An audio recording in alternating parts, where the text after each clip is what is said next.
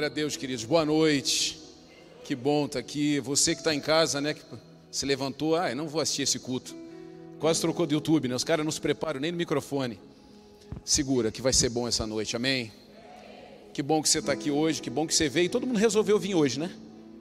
Deu para perceber que todo mundo resolveu vir hoje, né? Porque de manhã tinha bastante gente também, graças a Deus. E agora o pessoal vê, olha para trás, olha lá que tanto de gente que tem de pé.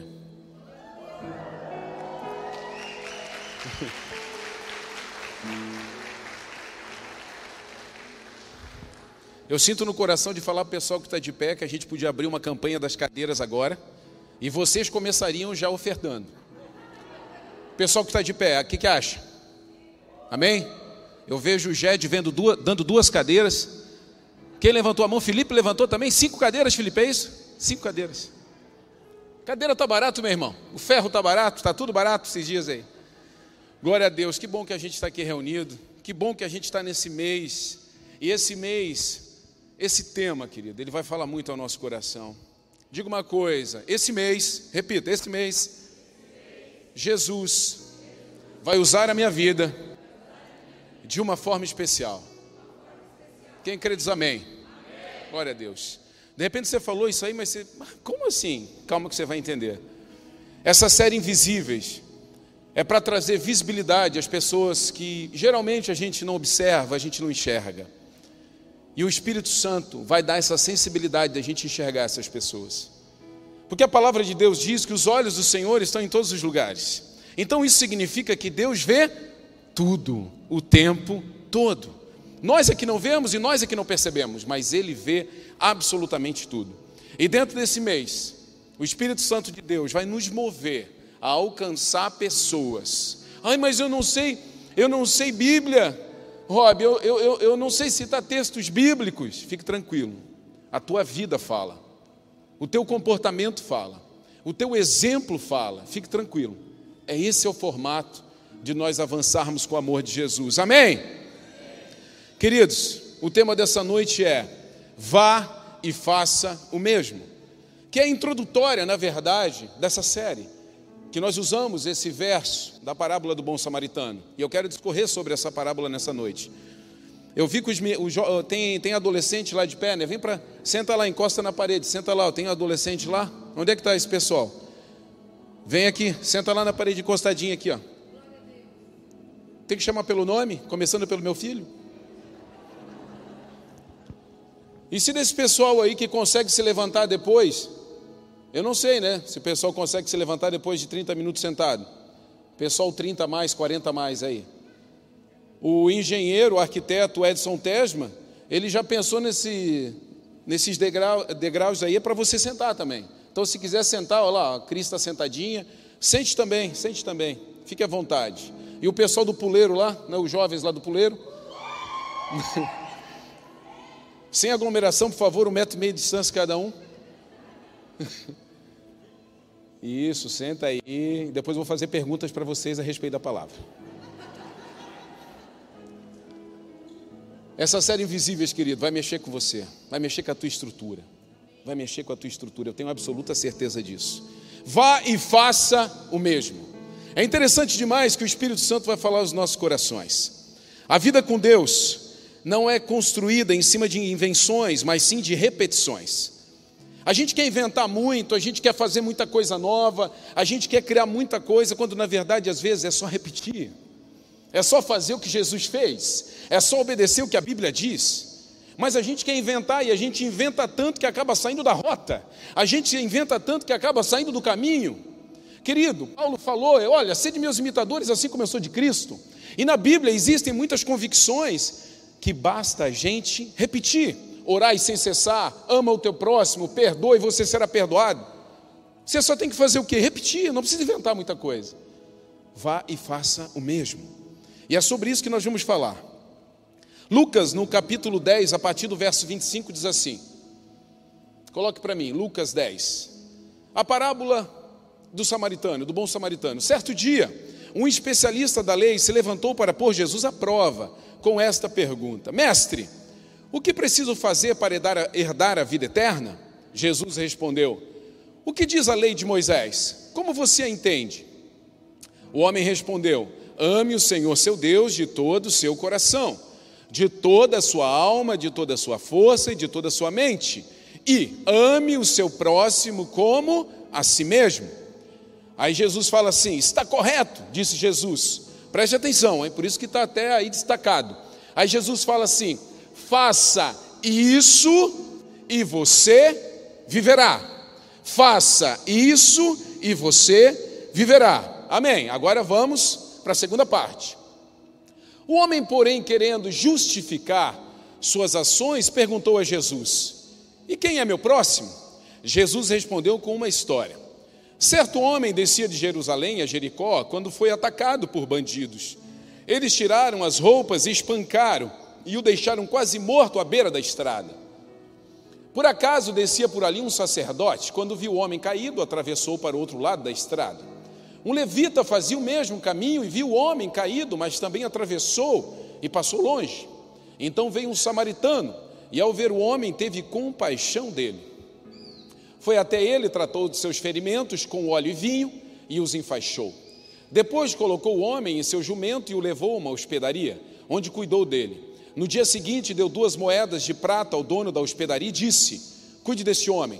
Se você precisar gastar a mais com ele, eu lhe pagarei a diferença quando voltar. Qual desses três você diria que foi o próximo do homem atacado pelos bandidos? perguntou Jesus. O especialista da lei respondeu: aquele que teve misericórdia dele. Então Jesus diz: faça, vá e faça o, vá e faça o. Você viu que mudou? Você viu que mudou sim ou não? O primeiro é faça isso. No segundo é faça o mesmo. Mudou. E é exatamente sobre isso que nós vamos falar nessa noite. Fique bem acordado, porque você vai fazer a diferença na vida das pessoas a partir dessa noite. Quem crê diz amém. Glória a Deus. Você em casa também diz amém, acorda os vizinhos. Querido, nós temos aqui um grande conflito de uma teoria subjetiva contra uma prática objetiva. Deixa eu tirar aqui a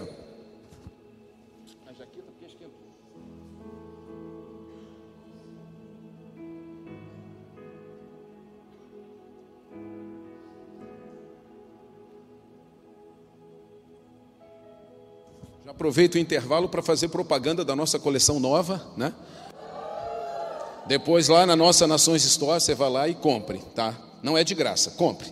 Pessoal, tudo na igreja tem que ser de graça, eu não entendo isso. Vá lá e compre e ajude os nossos projetos. Tudo que entra, querido, ajuda os nossos projetos. Então nós temos aí um conflito de uma teoria subjetiva com uma prática objetiva. Querido, eu comecei a pensar naquilo que Deus está construindo a respeito disso. Na subjetividade, você tem justificativas.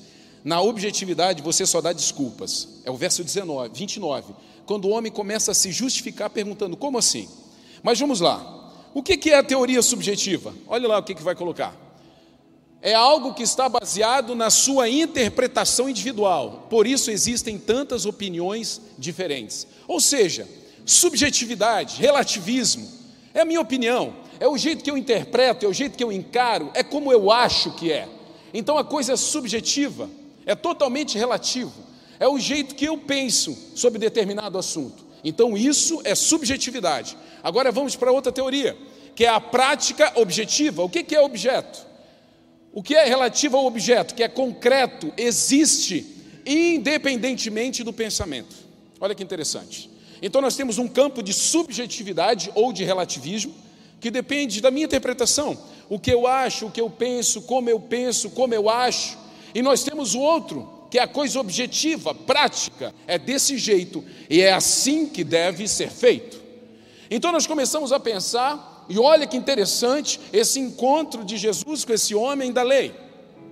E uma das coisas que fica claro ao meu coração, querido, desde o princípio, quando o Espírito Santo começou a gritar essa palavra aos meus ouvidos, é que nós temos que parar de interpretar a Bíblia como uma, um livro de historinhas, e nós temos que trazê-lo para a nossa vida como um livro de instrução.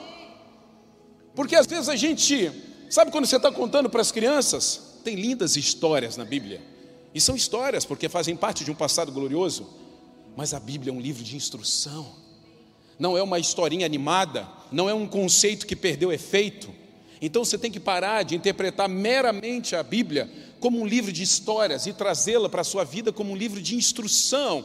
É um guia, é um condutor para a sua vida, amém? Glória a Deus, fique aceso, fique aceso. Preste atenção naquilo que o Senhor está falando. O salmista fala: Tua palavra é lâmpada para os meus pés e luz para o meu caminho. Uau! É sobre isso. Ela ilumina o meu caminho, ela acende sabe por onde eu devo andar, por onde eu devo caminhar, porque ela me instrui. A Bíblia é prática, é objetiva, ela não é subjetiva e ela nem está num campo de relativismo. Fiquem comigo. Essa prática objetiva, querido, vai te confrontar. Ela vai te confrontar, essa coisa objetiva. Porque é muito fácil você andar num campo de subjetividade. Eu vou na igreja quando eu quiser, eu acho que não precisa ir na igreja, eu acho que não precisa fazer uma escola, acabamos de fazer propaganda da escola da essência. Quem aqui não sabe ou nunca fez a escola da essência? Dá um tchauzinho para mim. Dá um tchauzinho para mim. Não, eu vim hoje, pastor, a primeira vez, dá um tchauzinho para mim até para eu te ver aqui também. Não vou pedir para você levantar, não vou perguntar o teu nome, fique tranquilo. Você quer fazer parte de uma jornada gloriosa? Comece a jornada.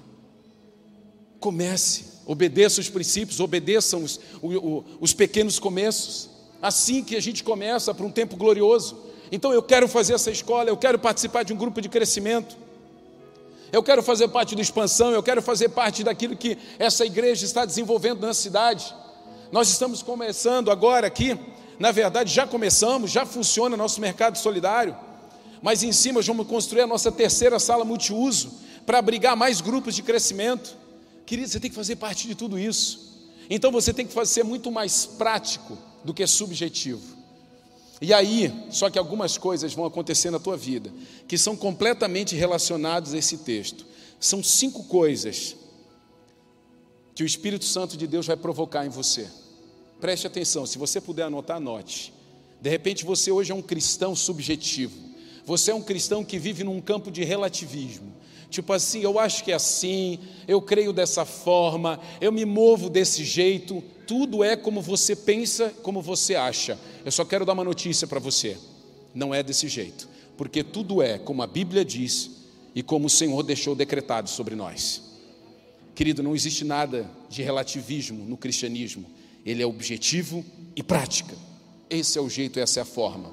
Existe, e o primeiro ponto que eu quero que você anote, dessa fé prática, objetiva, que vai te confrontar é: tenha compaixão. Tenha compaixão. Nós acabamos de ler o texto da parábola do bom samaritano. E nessa parábola existe um início, existe um encontro desse homem. Jesus está ali discorrendo e falando a respeito de um homem que havia sido assaltado. E naquele no meio da rua ele foi assaltado e ele foi violentado e ficou jogado na calçada. Então passam três homens por ele, um sacerdote, um levita e esse samaritano. E peraí, Jesus usou a figura do samaritano por quê? Vou explicar para vocês. E o primeiro é: tenha compaixão, vença os padrões, vença a cultura, mova-se pelo espírito. Por que, Rob? Ter compaixão, vencer padrões, vencer cultura, ser movido pelo espírito, por quê? Sabe por quê, querido? Eu vou te explicar. Porque existe, existia uma grande ruptura entre os samaritanos e os judeus, desde a divisão das tribos de Israel. Quando eles se dividiram, ali já houve um desmembramento de cultura, um desmembramento de percepções a respeito de Deus. Então aquele povo ficou separado de Jerusalém. E aquele povo foi invadido depois pelos assírios e os samaritanos começaram a se relacionar e houve o que? Uma mistura na raça, aspas. Então os judeus já olhavam e falavam assim: não, nós não vamos nos relacionar com eles, nós não vamos nos relacionar com eles, eles são impuros. Então havia essa ruptura entre os judeus de Jerusalém e os samaritanos, que foram invadidos e começaram a se relacionar com os assírios. Então por que, que tem que ter um, uma quebra de padrão, uma quebra de cultura, e você precisa ter compaixão? Vamos trazer para o nosso dia a dia? Vamos trazer para a nossa realidade? Vamos contextualizar isso? Sabe o que, que significa isso? Nós estamos vivendo num tempo completamente polarizado e separado. Um dia vai para a rua quem veste camisa vermelha, um dia vai para a rua quem veste camisa verde e amarela. Um dia vai para a rua quem pensa sim para a ideologia de gênero, outro dia vai para a rua quem pensa não sobre ideologia de gênero. Nós vivemos uma grande divisão, Onde o cristianismo está em tudo isso, o cristianismo precisa ter compaixão. Precisa ter compaixão. Notem, eu não estou falando de posicionamento, eu estou falando de compaixão. A fé nos instrui, e eu sei muito bem, e você pode me perguntar o que você deve fazer. Mas nesse momento, é o momento de ter compaixão, por quê? Porque aquele homem, mesmo sendo samaritano, quando ele vê aquele judeu caído no chão, ele vai até ele. Querido, ele é movido pelo Espírito, ele é movido por compaixão, não é por padrão, não é por cor, não é por pensamento. Você não é um tirano, você é filho de Deus. Você é movido pelo Espírito Santo. E você precisa ser movido pelo Espírito Santo. Agora é muito difícil quebrar cultura. É muito difícil você, muitas vezes, você de repente tem uma vida, e você tem uma vida difícil, financeiramente falando, e você vê alguém que tem muito, você começa a dizer: ah, mas esse fulano, porque tem muito, porque é rico, não sei o quê, é rico nas minhas custas, está roubando. Quem disse? Sabe o que você está fazendo? Você não consegue ter compaixão com quem tem mais do que você. E vice-versa. Às vezes, pessoas que têm muito dinheiro, estou falando de dinheiro de verdade, olha para quem não tem e fala: ah, eu não quero me relacionar, não quero estar perto, não quero me envolver. Separando. O Evangelho vem para trazer aproximação, o Evangelho vem para vencer cultura, o Evangelho vem para vencer padrões. É isso que você precisa perceber. Então, aquele homem teve compaixão, mesmo tendo uma história de distanciamento, mesmo tendo uma história de juízo, de separação. E por que, que Jesus usa esse samaritano, querido? Para fazer entender que o primeiro passo de uma fé objetiva é você ter compaixão. Pastor, mas a pessoa pensa diferente, pensa até diferente do que a Bíblia diz. Traga a pessoa para perto.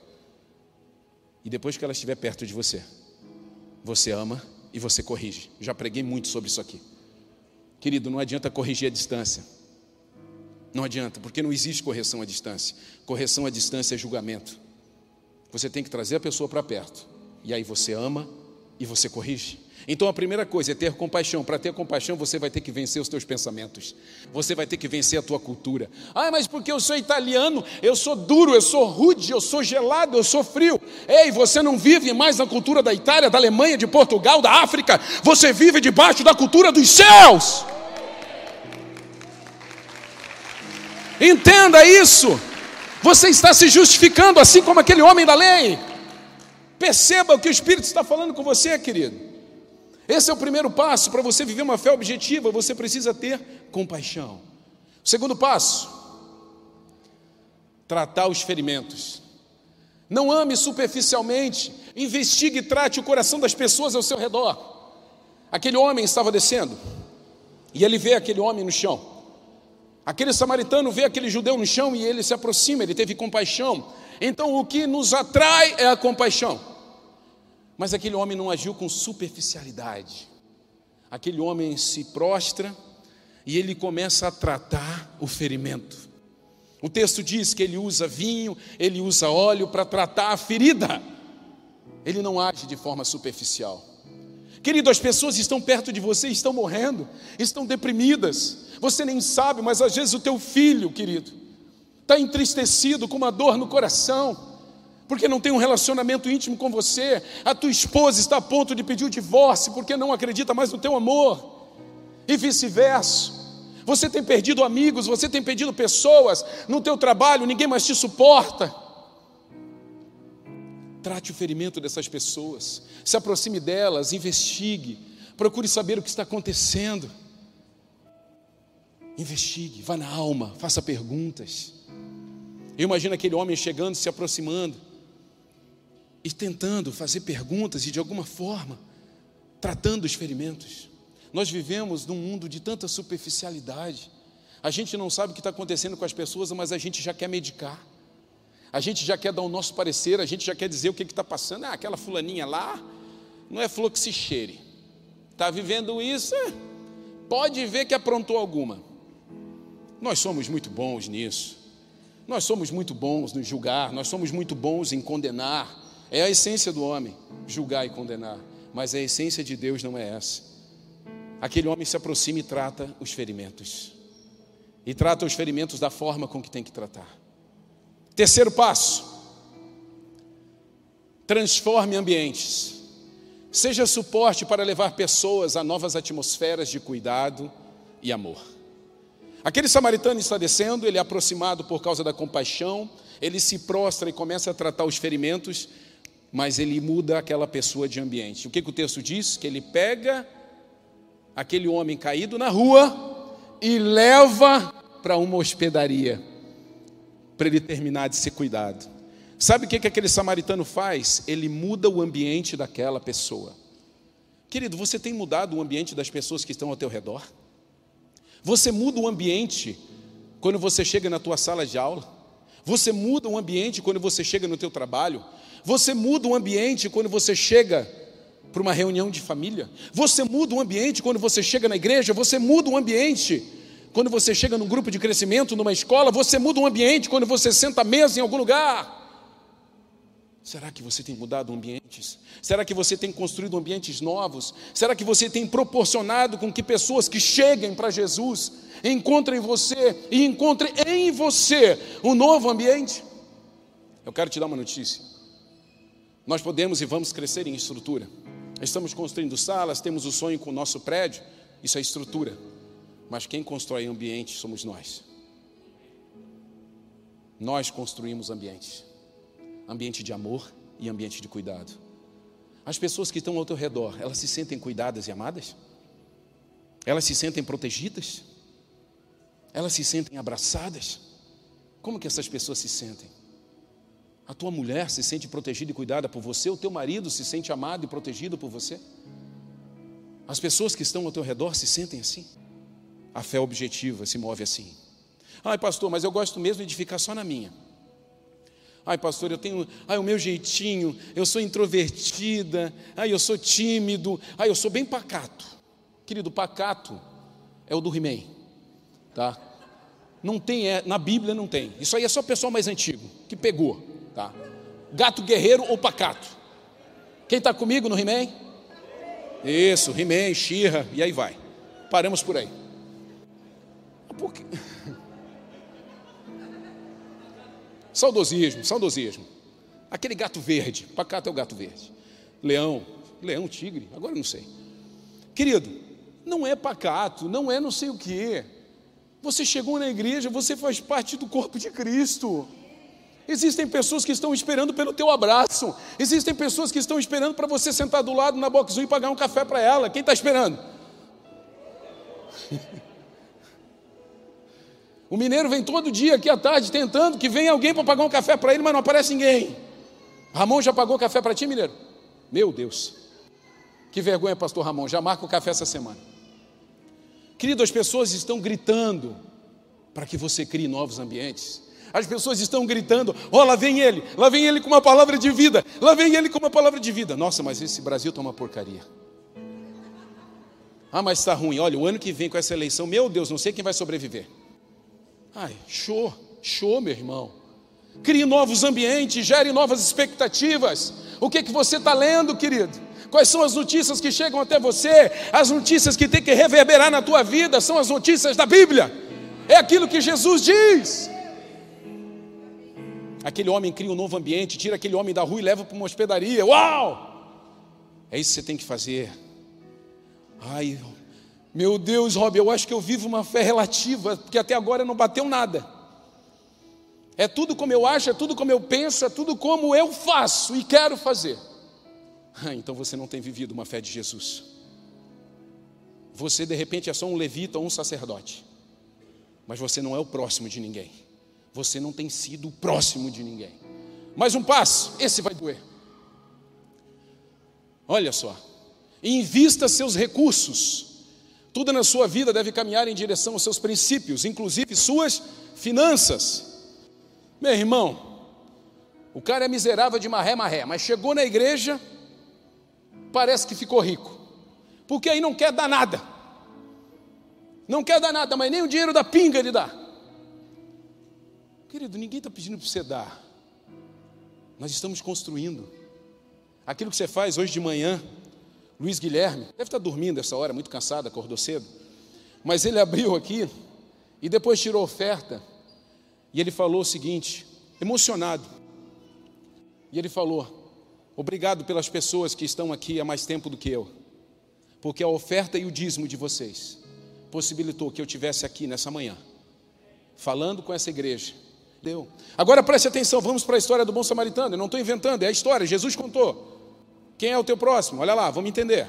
Invista seus recursos. Sabe o que aquele homem faz? Aquele homem se aproxima por compaixão, se abaixa e começa a tratar os ferimentos, pega aquele homem, transforma e muda de ambiente, tira da, do, da, do chão da estrada e leva para uma hospedaria. Chegou na hospedaria, é onde o crente foge.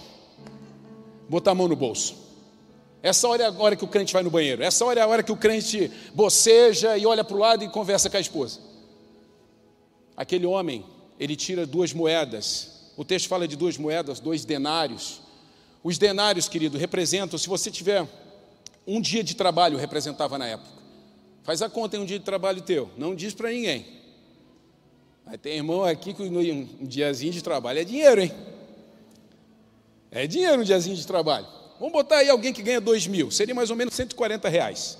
Ele vai lá, tira 140 reais, é pesado 140, sim ou não? todo mundo ficou rico agora? É pesado 140 do nada. Tu está andando de boa, descendo para ir na van, e de repente um cara jogado no chão. E você vai tirar 140 reais e dar para o cara? Não me diz que você é assim.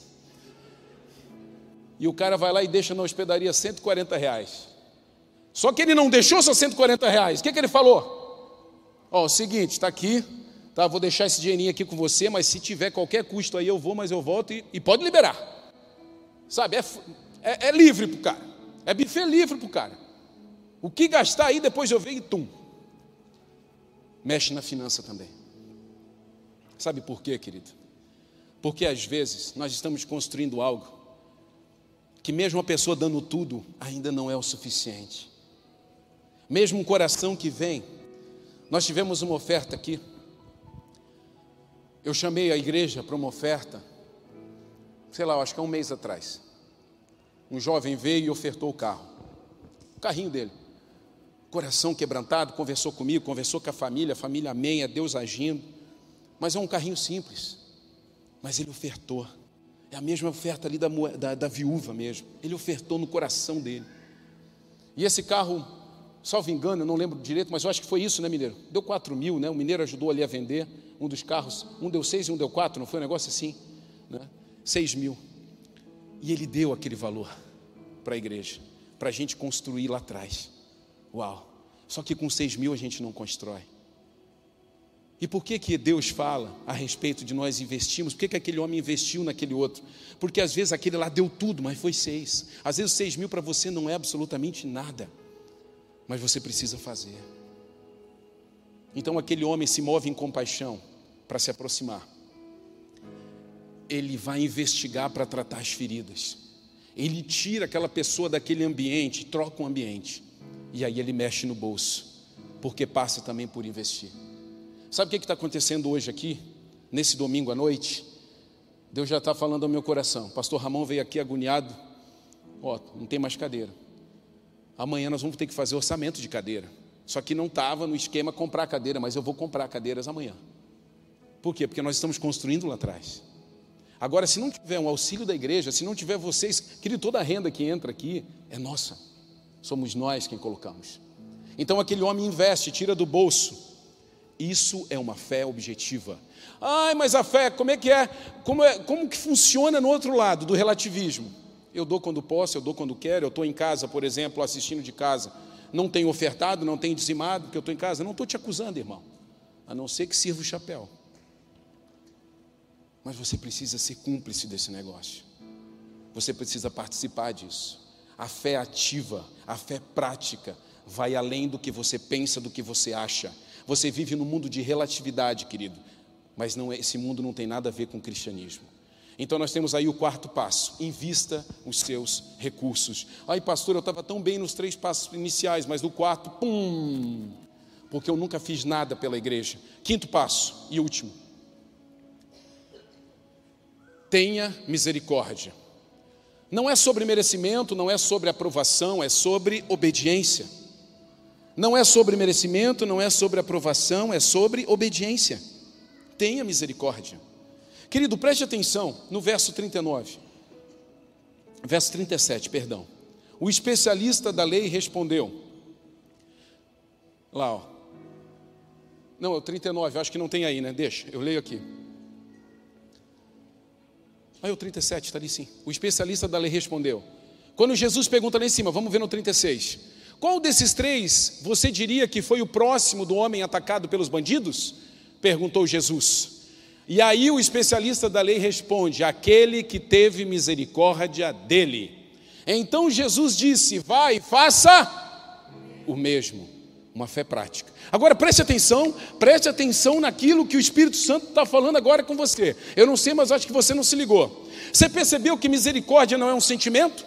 Você percebeu que misericórdia não é uma emoção? Você percebeu que misericórdia não é uma palavra bonita? Você percebeu que misericórdia não é você olhar para alguém na rua e falar, Senhor, tenha misericórdia. Misericórdia, querido, é atitude. Misericórdia, querido, é você se mover em direção às pessoas. Sabe o que o especialista da lei fala? Aquele que teve misericórdia. Opa, então misericórdia é você ter compaixão e se aproximar das pessoas, independente se ela é diferente do que você. Misericórdia é você tratar os ferimentos dela indo lá dentro do coração.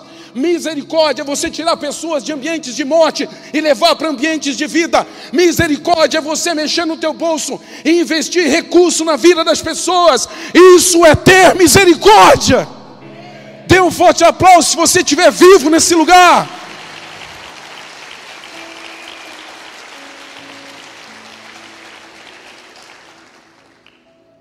Ah, Deus tem misericórdia, Deus tem misericórdia. O Senhor está falando, você tem que ter misericórdia. Só que misericórdia não é sentimento, misericórdia é atitude. Porque o, o mestre da lei fala assim: aquele que teve misericórdia, aquele que se aproximou aquele que fez o que deveria ser feito. Aí Jesus fala assim: vai e faça o mesmo. No começo da conversa, Jesus fala: você precisa amar o teu próximo. Faça isso. Aquele homem se justifica dizendo: como assim? Quem é meu próximo? Jesus ensina quem é o próximo e como se comportar com ele. E aí Jesus fala: não é mais faça isso, não é mais subjetivo, agora é prático e objetivo. Faça assim faça desse jeito. Esses são os passos, essa é a forma. Ai, pastor, eu estava vivendo a minha fé, eu estava vivendo a minha religião. Não existe a sua fé e nem a minha fé. Não existe a sua religião nem a minha religião. Existe somente uma Bíblia. E é sobre ela que nós devemos andar. Existe um caminho claro chamado Jesus. E nós não podemos nos desviar para canto nenhum. O Senhor te trouxe aqui nessa noite, querido, para dizer para você: pare de fazer o que você acha e comece a fazer o que deve ser feito. Pare de viver do jeito que você acha que você deve viver e comece a viver do jeito que eu mandei você viver. Pare de fazer as coisas achando que você faz melhor e comece a fazer as coisas do jeito que eu mandei você fazer, porque esse é o melhor. Eu preciso ter misericórdia das pessoas. Existe um ditado, e esse ditado está por aí faça o que eu digo, mas não faça o que eu. Não é isso? Não é o ditado que corre por aí? Está entendendo? Está entendendo como tudo distorce princípios? Faça o que eu digo, mas não faça o que eu faço. A Bíblia manda o quê? Faça o que eu faço. E de repente, querido, não faz muito do que eu falo, não, mas me copia. Paulo fala em 1 Coríntios 11, 1 Coríntios 11, sede meus imitadores, assim como eu sou de Cristo. Faça exatamente o que eu estou fazendo, assim como eu estou fazendo o que Cristo fez. Querido, nós estamos vivendo num tempo onde você precisa ser muito mais exemplo do que um microfone, do que um alto-falante. As pessoas estão olhando para você e querendo se parecer com você, mas por favor, aponte o seu canhão para Jesus. Aponte a sua vida para os céus, deixe essas pessoas encontrar Jesus através de você. Vai faça o mesmo que Jesus fez. Seja conduzido pelo Espírito Santo de Deus. Quem é o próximo desse homem? Aquele que teve misericórdia, aquele que se aproximou dos diferentes, aquele que tratou ferida, aquele que transformou ambientes, aquele que investiu recursos. Você está preparado para viver isso? Você está preparado para fazer o que deve ser feito? Querido, não é mais faça isso, agora é faça o mesmo. Existe um exemplo a ser seguido, existe uma forma. Se existe um caminho, querido, existe uma forma. E esse caminho se chama Jesus Cristo. Aí do teu jeito, abaixa tua cabeça, fecha teus olhos. Aí como você está? Espírito Santo. Existem pessoas aqui nessa noite que ainda não encontraram a forma. Porque de repente tem procurado em si mesmo. Tem procurado nas suas habilidades, tem procurado nas suas formações, tem procurado nas, no seu histórico, tem procurado no seu passado, quando na verdade deveriam procurar somente em Ti. Convence essas pessoas agora, Espírito Santo, porque és Tu quem convence. Que essas pessoas precisam fazer o que Jesus fez. Essas pessoas precisam cumprir esses passos que nos apontam o que é ter misericórdia. Toca no coração desses homens e mulheres que estão aqui nessa noite, Espírito de Deus, e muda a realidade dessas pessoas. Em o nome de Jesus. Amém. Olhe para mim, querido. Essa palavra começou a queimar no meu coração. E quando Deus me deu essa série Invisíveis, foi numa percepção de como tem pessoas que a gente não quer enxergar. Algumas a gente não enxerga mesmo, mas outras a gente nem quer enxergar, porque a gente não gosta, a gente não quer conviver, a gente prefere distância. Mas o Senhor ama esses invisíveis. Tinha um queridão, discípulo, congregava conosco, foi embora para os Estados Unidos. Chegando lá, um dos primeiros trabalhos que ele foi fazer era limpar banheiro de shopping. E num relato com a, com a gente, ele falou assim: Cara, eu nunca pensei que existia isso, mas eu passo o dia inteiro limpando o banheiro de um shopping e as pessoas passam por mim como se eu não existisse. Eu sou um invisível. Eu sou um invisível. Só quando você passa por algumas coisas que você percebe o outro lado. De repente, querido, você não nota que alguém tirou uma bandeira, bandeja de cima da tua mesa, que alguém limpou a mesa para você, que alguém está limpando um chão de um banheiro para você, você não nota. De repente você não nota a secretária, mas você conhece o médico, você não nota, sei lá, um monte de coisa. A gente não nota, mas essas pessoas são invisíveis só para nós, não são para o Senhor. A gente não repara, a gente não nota, a gente não quer chegar, porque faz parte de uma realidade que não é a nossa. Mas esse mês Deus vai te colocar junto com pessoas que de repente aos teus olhos hoje ainda são invisíveis. Você vai se apaixonar por essas vidas. Às vezes você tem restrição de se achegar a pessoas que têm pouco mais de finanças do que você e vice-versa. Deus vai te colocar com essas pessoas e você vai amar essas pessoas. Você vai honrar, você vai se importar com essas pessoas, porque faz parte. Tudo isso faz parte dessa construção de fé. Fique de pé, quero orar com você. Nós vivemos um tempo,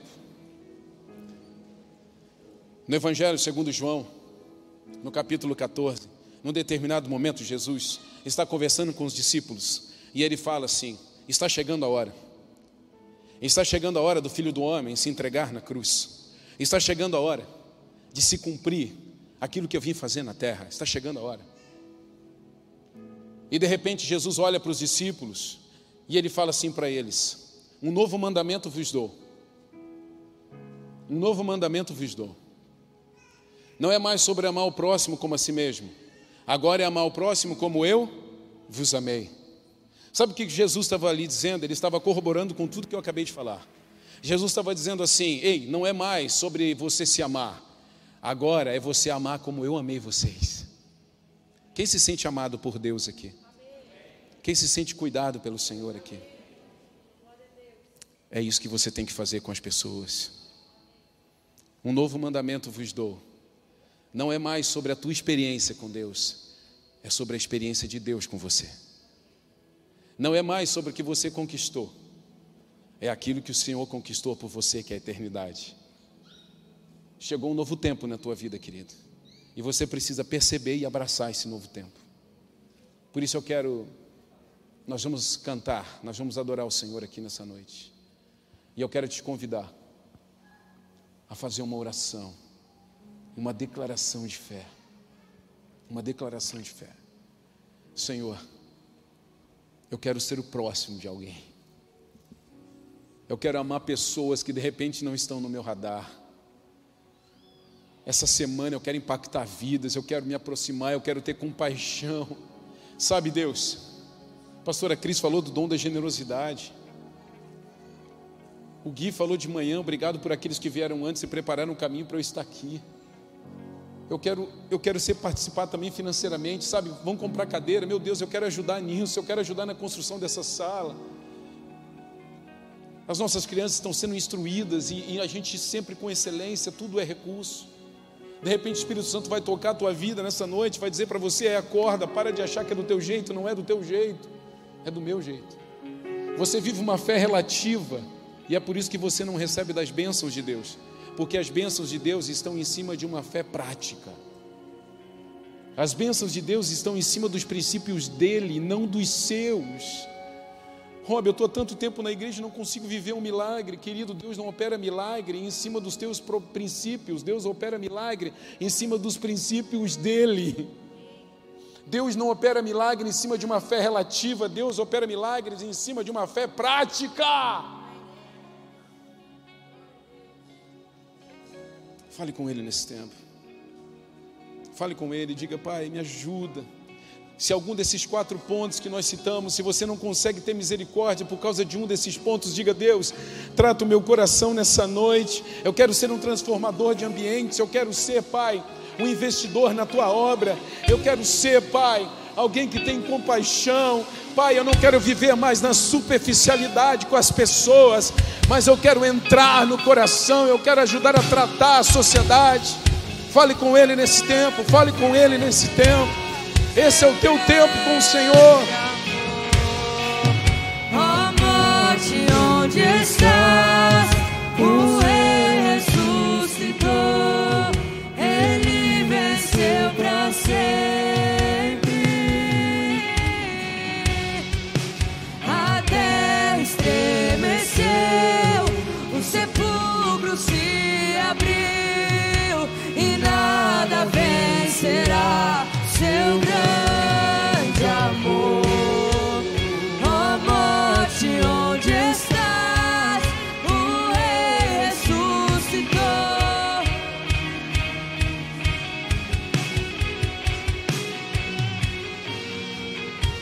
Espírito de Deus, toca esses corações essa noite. Move, Pai, a tua palavra, Senhor. É teu espírito quem convence, é teu espírito, Senhor Deus, que nos revela. Traz a essência, Pai. Traz a essência da tua igreja, onde falta, Pai, um desses passos de misericórdia ativa nessa noite. Seja ativado nessa noite em nome de Jesus.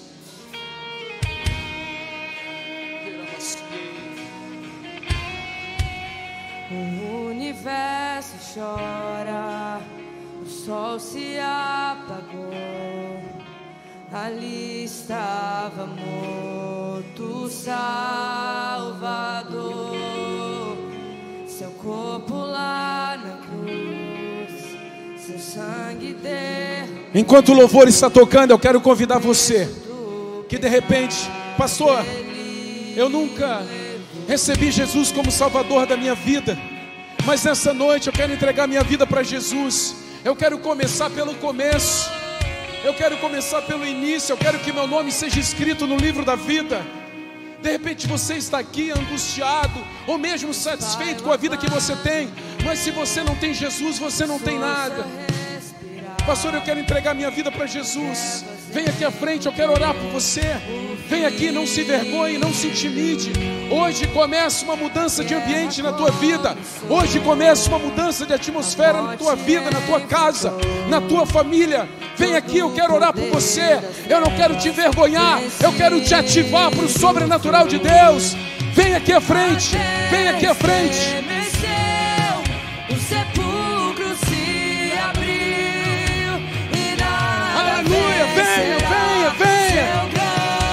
Venha, venha, à frente. Venha para uma nova realidade, venha para um novo tempo. Venha, venha, não se intimide, não se intimide, não se intimide. Uma nova atmosfera espera por você.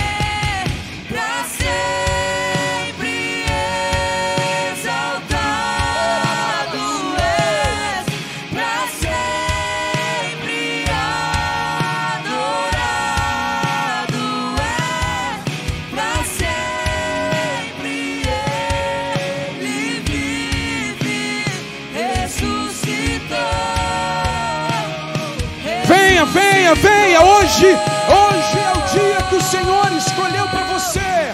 Hoje é o dia que o Senhor escolheu para você. Hoje começa uma nova realidade. E nada vencerá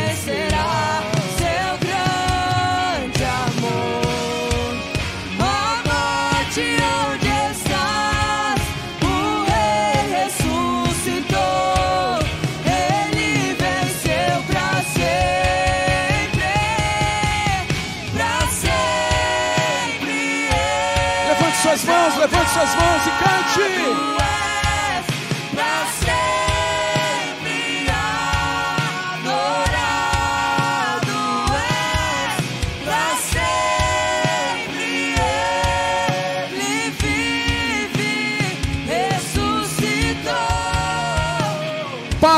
Escreve o nome de Tainá no livro da vida. Enche esse coração.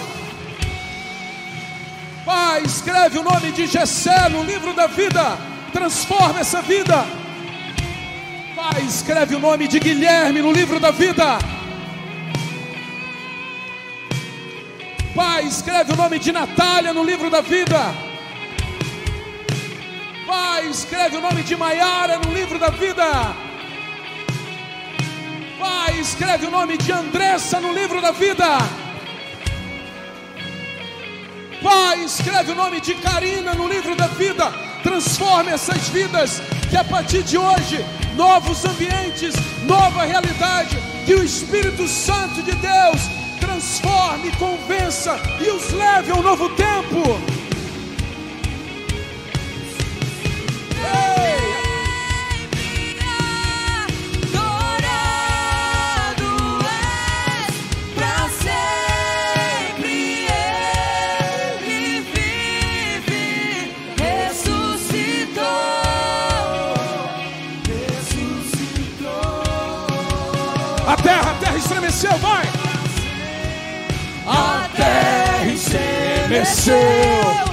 Sepulcro Novos nascimentos, a terra estremece.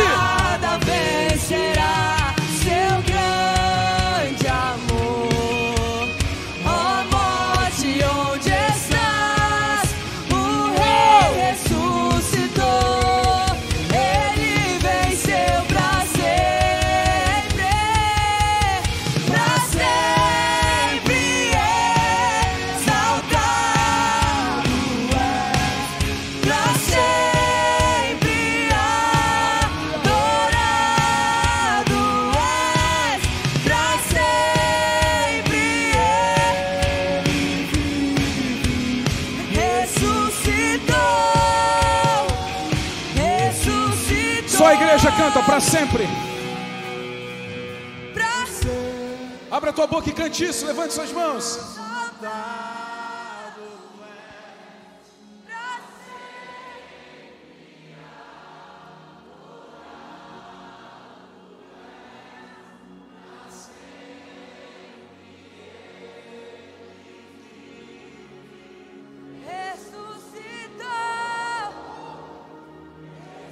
Sei que você pode fazer melhor. Cante mais uma vez, cante mais uma vez. Solte, solte, solte.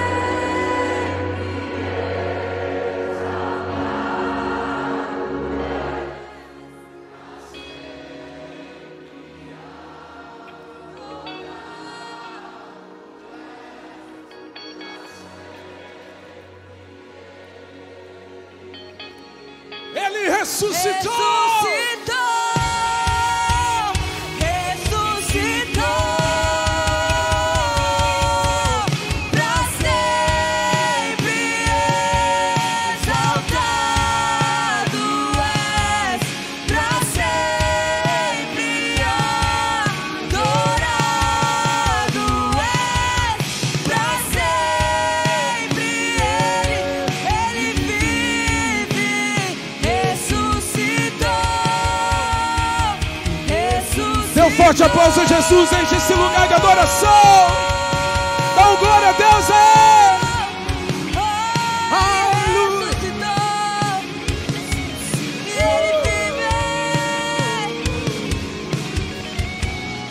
Meu Deus, coisa linda, Pai. Coisa linda. A igreja cumprindo seu propósito, meu. Querido, quando a igreja faz o que tem que ser feito, qualquer lugar fica pequeno. Quando a igreja faz o que tem que ser feito, qualquer lugar fica pequeno. Qual é a fórmula de crescimento de uma igreja? Está na parábola do bom samaritano, os quatro passos da parábola: ter compaixão, tratar feridas, investir financeiramente nas vidas. E qual é o outro que eu esqueci? Mudar ambientes. Você está entendendo? A Igreja das Nações não é a melhor igreja. E nem queremos ser. A gente só quer cumprir esses quatro passos. Que é cumprindo esses quatro passos, querido. A gente muda a nossa cidade. E a gente muda as cidades vizinhas. Tem cidade vizinha aqui? Grita aí. Que cidade que tem aqui? Grita o nome da sua cidade. Uruçanga, Içara, Rincão, Caravaggio.